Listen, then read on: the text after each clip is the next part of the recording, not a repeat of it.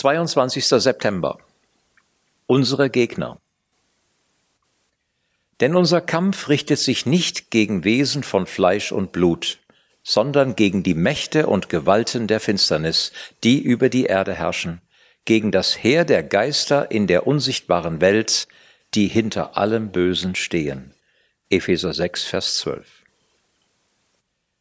Praktisch alle evangelikalen und sogar viele liberale Christen betrachten Satan als ein lebendiges Wesen, das für das Böse in der Welt verantwortlich ist.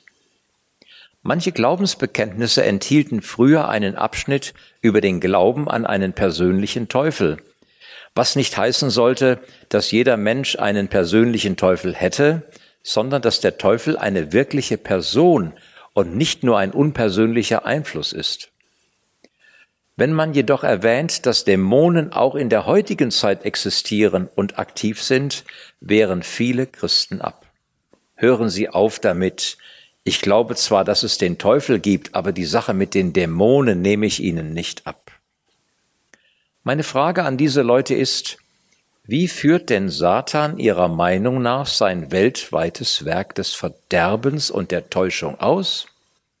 Er ist nur ein Geschöpf, er ist nicht allgegenwärtig, allwissend und allmächtig.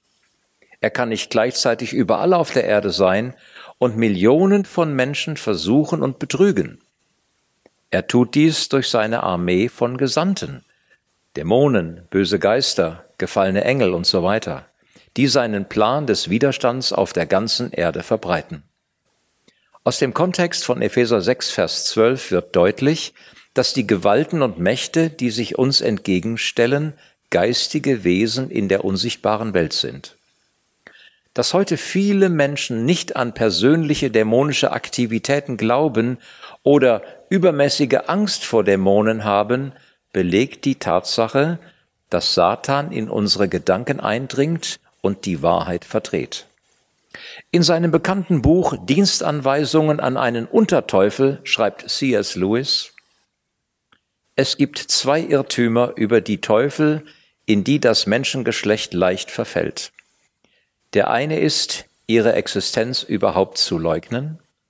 Der andere besteht darin, an sie zu glauben und sich in übermäßiger Weise mit ihnen zu beschäftigen. Die Teufel selbst freuen sich über beide Irrtümer gleichermaßen. Sie begrüßen den Materialisten wie den Anhänger der schwarzen Magie mit demselben Vergnügen. Gebet. Vater Gott, du allein bist würdig, gefürchtet zu werden. Du allein bist meine Zuflucht, und ich weise jeden dämonischen Einfluss in meinem Leben von mir.